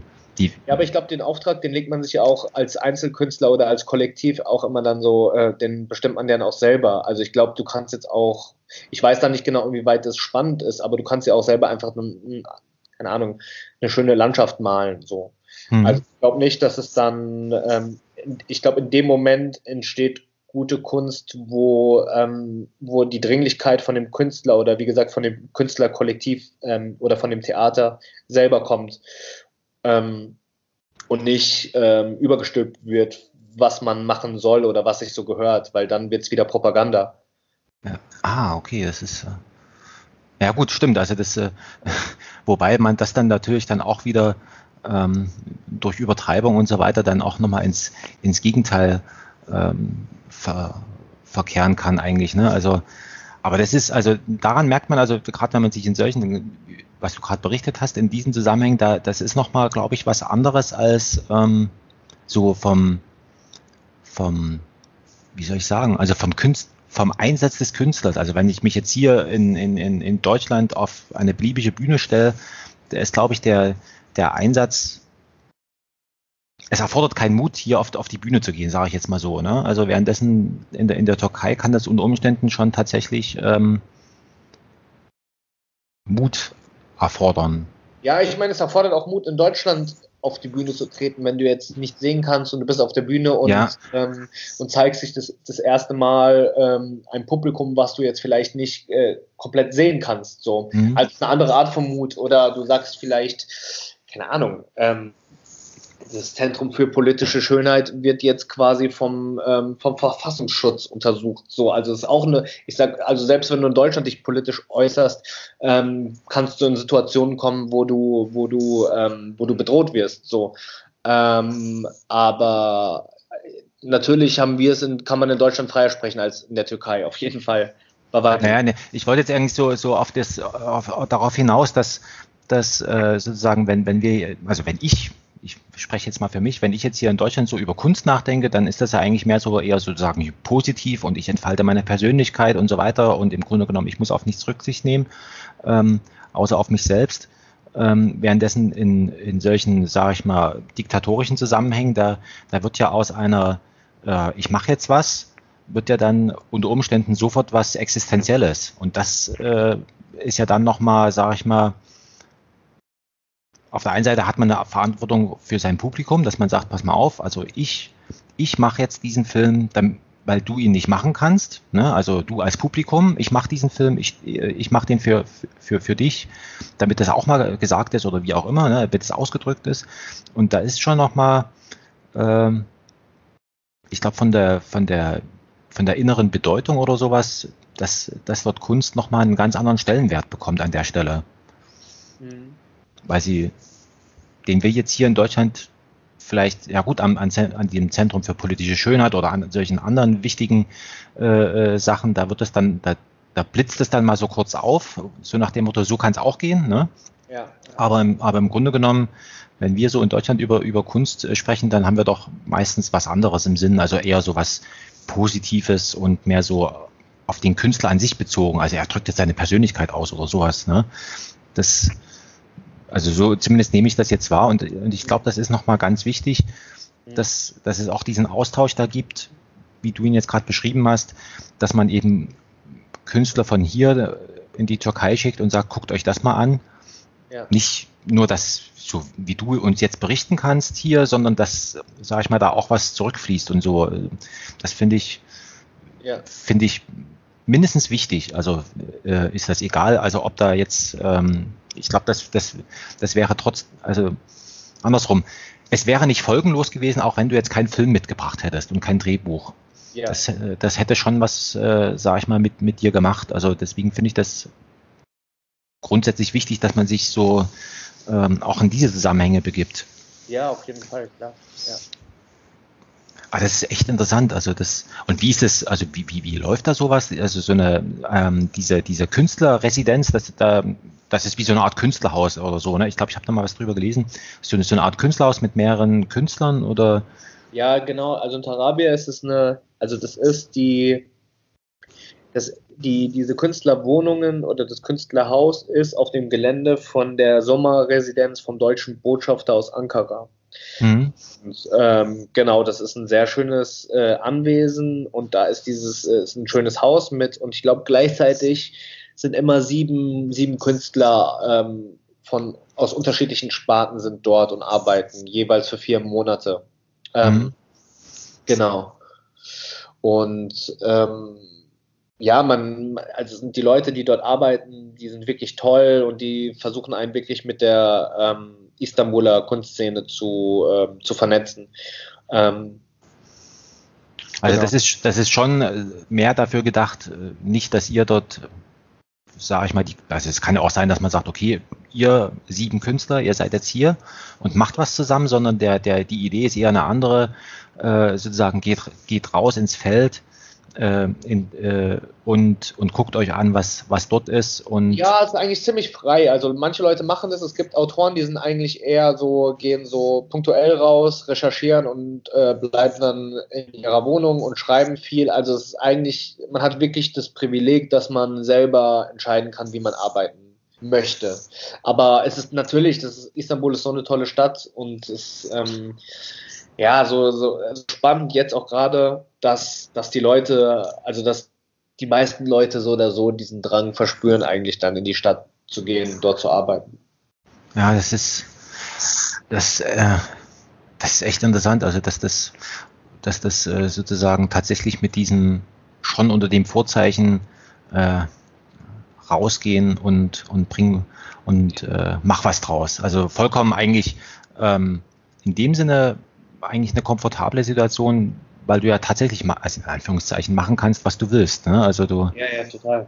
Das, äh, das, äh, das, äh, das finde ich echt gut. Und so soll es eigentlich auch sein. Also, dass man, und äh, so nach dem Motto, äh, man, äh, mein Großvater hat immer gesagt, man wird nicht dümmer. Ja, genau. e egal was man tut, man wird nicht dümmer. und man kann ja. auch manchmal Quatsch machen oder Quatsch lesen, man, man wird nicht dümmer. Und so ähnlich äh, stelle ich mir das jetzt auch vor. Das ist einfach so ähm, sozusagen im Überfluss äh, ähm, leben. Ja, Gibt es eigentlich, ähm, ich wollte nochmal fragen, du hast vor uns gesagt, ähm, Video. Ähm, was ist der Unterschied zwischen, zwischen Film und, und, und, und äh, Video für dich? Also, wo, was macht das eine interessant und das andere auch interessant? Also, äh, sagen wir es mal so, also es gibt eine Videokunst, die wahrscheinlich eher äh, Kunstkontext in Ausstellungen oder in, äh, Ausstellungsräumen präsentiert wird die wahrscheinlich installativ oder installativer wirken, ähm, was ich eigentlich nicht mache. Ich habe Videokunst im Theater gemacht, wo du eigentlich eine, hm, neue Räume öffnest, mit dem Bühnenbild eigentlich und mit Licht äh, zusammenarbeitest mhm. und darüber eine Art Rhythmus über den Abend entwickelst. Ähm, und das ist wahrscheinlich die Unterscheidung bei mir zwischen Videoarbeit und äh, Filmarbeit. Also in der Videoarbeit arbeite ich letztendlich im Theater und äh, bei der Filmarbeit mache ich äh, Filme und wenn es gut läuft, kommen die, kommen die mal ins Kino oder werden im Kino gezeigt. Ähm, aber ich glaube, der Hauptunterschied zwischen jetzt Videoarbeit und ähm, oder Videokunst und ähm, Film ist dieser, ähm, wobei auch viel Video, Videoarbeit natürlich auch im Internet vorkommt, auf sozialen Medien. Mhm. Genau. Du bist echt vielseitig. Also du machst ja alles, also angefangen vom, vom, äh, vom Theater, äh, dann Filme aufnehmen, Filme schneiden, ähm, genau, Filmmusik organisierst du dir, aber das ist ja schon, schon ähm, einerseits ja. eine, eine, eine ziemliche Bandbreite. Auf der anderen Seite ähm, erfordert das ja natürlich, es ist ja gigantisches Handwerkszeug, was du da, was du da sozusagen dir angeeignet hast. Die, das stelle ich mir auch, also ich stelle mir das eigentlich ziemlich gut vor, so, weil du kannst, du hast ja alle Möglichkeiten eigentlich im Grunde genommen, wenn dir irgendwas vor die Flinte läuft sozusagen an Stoff, dann, dann. Ja, also also klar hat man auch dann irgendwo ein Handwerk im Theater, aber für mich war es auch äh, wichtig und deswegen habe ich überhaupt angefangen zu filmen, beziehungsweise ähm, filmen zu lernen oder schneiden zu lernen, dass ich wirklich ein Handwerk habe, was ähm, ein Stück weit greifbar ist. Also was man vielleicht auch für nicht künstlerische Arbeiten könnte. Mhm. Ähm, Natürlich gibt es dieses Handwerk auch auf der Bühne, aber ähm, es ist oft für mich zumindest abstrakter ähm, oder vielleicht sogar ein Stück weit intellektueller, also ähm, dass es eben nicht so greifbar ist. Und deswegen war es für mich irgendwie ein Grund, okay, alles klar, ich kann jetzt zur Not auch einfach mal einen Clip machen und den auf YouTube hochladen. Also das war sowas, was ähm, ähm, Greifbares. Ähm, aber ja, also ähm, für mich ist es meistens so, dass ich ähm, ja, dass, dass dann irgendwie so die Idee ähm, entscheidet dann so ein bisschen, welches Medium es sein muss oder welches Medium es sein kann ähm, und welche Ressourcen ich zur Verfügung habe. Klar. Ähm, ja. Ja, und vielleicht nochmal so, ähm, so halb zum, zum, zum Abschluss nochmal was, was äh, Praktisches. Ähm, wenn man jetzt äh, sozusagen ähm, einen, einen, Film drehen wollen würde, ja, ja. also was, was würdest du da sagen, also ist ein, ein, ein Vorgehen, wo man sagt, also wenn du, wenn du ungefähr so an die Sache rangehst, dann, dann, äh, dann äh, könnte es gut werden. Uh. äh, dann könnte es gut werden. Äh, lass mich kurz überlegen. Ähm, Naja, also die gute Sache ist, wir sind mittlerweile in der Situation, dass man nicht mehr viel Geld braucht, um einen Film zu machen. Also gerade in den An in der Anfangszeit. Also es geht wirklich um die Idee und auch, glaube ich, um, die, um den Mut oder die Neugier, ähm, vielleicht in Geschichten vorzudringen, die, ähm, die jetzt nicht so sehr, ähm, naja, wo man so ein bisschen, sagen wir es mal so, wo man so ein bisschen ähm, ähm, sich was trauen muss vielleicht oder vielleicht aus seiner Komfortzone herausgeht. Obwohl auf der anderen Seite, wenn ich drüber nachdenke, ist es auch manchmal natürlich gut, dass man über das spricht, was man vielleicht auch kennt. Hm. Ja, also ich glaube, wir haben die Möglichkeit, dass man, äh, dass man ähm, Equipment relativ günstig bekommen kann. Und dann würde ich einfach sagen, dass man äh, es gibt einen Filmregisseur, der heißt Robert Rodriguez, der macht in Amerika, macht er so Grindhouse-Filme, ich weiß nicht, ob du den kennst. Der hat mal nee. wirklich einen, einen Satz gesagt, der hat gesagt, you need to, you need to let the, uh, you need to shit, you need to let the shit out of your system. Also man muss die Scheiße einfach rauslassen. Der, was ich eigentlich relativ, ja, irgendwie einen treffenden Satz finde, dass man es einfach machen und irgendwie mit Leuten teilen, versuchen, so oft wie möglich irgendwie Feedback man es neu und dann macht man es vielleicht ein bisschen besser und wieder Feedback und dass man irgendwie gar nicht so drauf hoffen muss, okay, ich warte jetzt auf dieses eine Werk, was ich dann machen muss und das wird dann genial, sondern dass man eigentlich eher ähm, vielleicht ein Stück weit akzeptiert, keine Perfektion erreichen kann, sondern dass man eigentlich eher eine Wiederholung macht und es dann vielleicht beim nächsten Mal besser oder anders und darüber eigentlich arbeitet.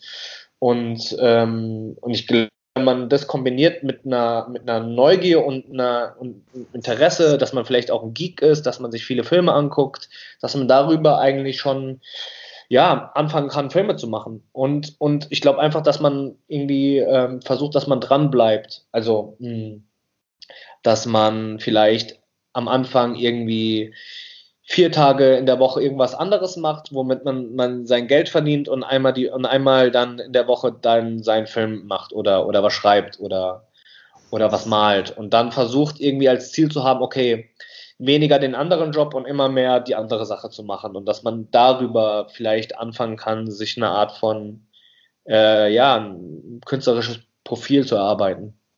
Und, und äh, wenn man jetzt nochmal, also im Grunde genommen heißt das ja, ähm, heißt das, also klar, ohne Üben geht's nicht.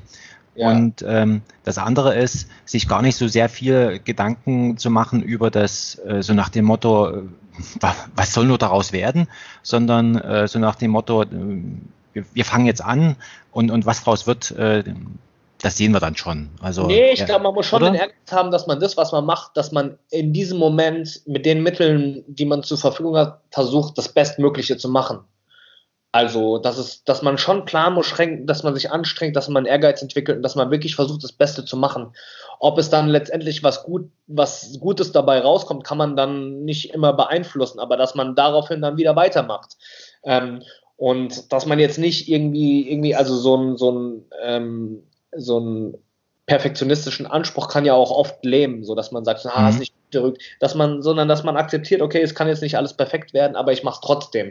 Aber das bedeutet ja nicht, dass man sich nicht anstrengt. So, also dass man sich anstrengt und verstehst du? ja, genau. Also du, du ähm, also ich verstehe es so, sozusagen, das, was du machst, das musst du schon ernst meinen. Also ja, so verstehe ich das. Also ohne, ohne Ernsthaftigkeit geht's nicht. Ähm, Klar. Aber es muss sozusagen, genau, Ernst, Ernsthaftigkeit in Bezug auf das, was man da tut und auch sozusagen, dass, äh, dass man sagt, nee, da aus diesen möglicherweise sogar beschränkten Mitteln, die ich habe, in, in Bezug auf Ausrüstung, äh, was weiß ich, Situation, in der ich da jetzt gerade bin, aber ich mache das, ich mache das Beste draus. Und durch diese sozusagen, durch das Üben ähm, wird man dann automatisch immer besser. Und ich glaube, das ist so ein bisschen, dass das führt uns so, so an den Anfang des äh, Gesprächs zurück, wo du gesagt hast, ja, ja, ich, ich, ich, ich lerne jetzt auch noch, ne? Also ich bin ja jetzt auch noch nicht fertig. ja, klar, ja, klar, auf jeden Fall. Ja. Das ist e-, echt interessant. Also ähm, ich finde das, ich finde das richtig gut. Ähm, wir müssen mal so langsam so Schluss machen. Äh, ich habe heute den Auftrag, es ist wieder Freitag, ich muss äh, ich muss die Kinder von der Schule abholen. Die wollen heute noch, die wollen heute noch, die wollen heute noch Eis essen gehen. Es scheint jetzt seit ja. Tagen mal, mal wieder die Sonne. Also was ich auf jeden Fall sehr, sehr interessant, also erstmal total überraschend fand, dass, ähm, dass du so spontan zugesagt hast. Also mit so nach dem Motto, ja, ja, gerne können wir, können wir drüber sprechen. Ähm, hatte ich ehrlich gesagt gar nicht so, so in dem Sinne, aber also klar, ich habe es erwartet, deswegen habe ich dir eine Mail geschrieben und dass das so, dass du dir auch die Zeit genommen hast. Also das, äh, das finde ich sehr gut. Ja, auf jeden Fall. Und ähm, wenn du, wenn du möchtest, wir ähm, können wir gerne noch mal, noch mal äh, ein paar Aspekte nochmal noch mal tiefer ausarbeiten. Du hast ja gesagt, in einem halben Jahr, wenn dein neuer Film dann rauskommt, wenn er dann rauskommt ähm, und, und so weiter, das ist ja alles nicht bloß von dir abhängig. Da können wir gerne noch mal, äh, noch mal sprechen über deine ja, über, über, dein, über deinen Film. Ich danke dir und ich, bis bald. Wiederhören. Ciao.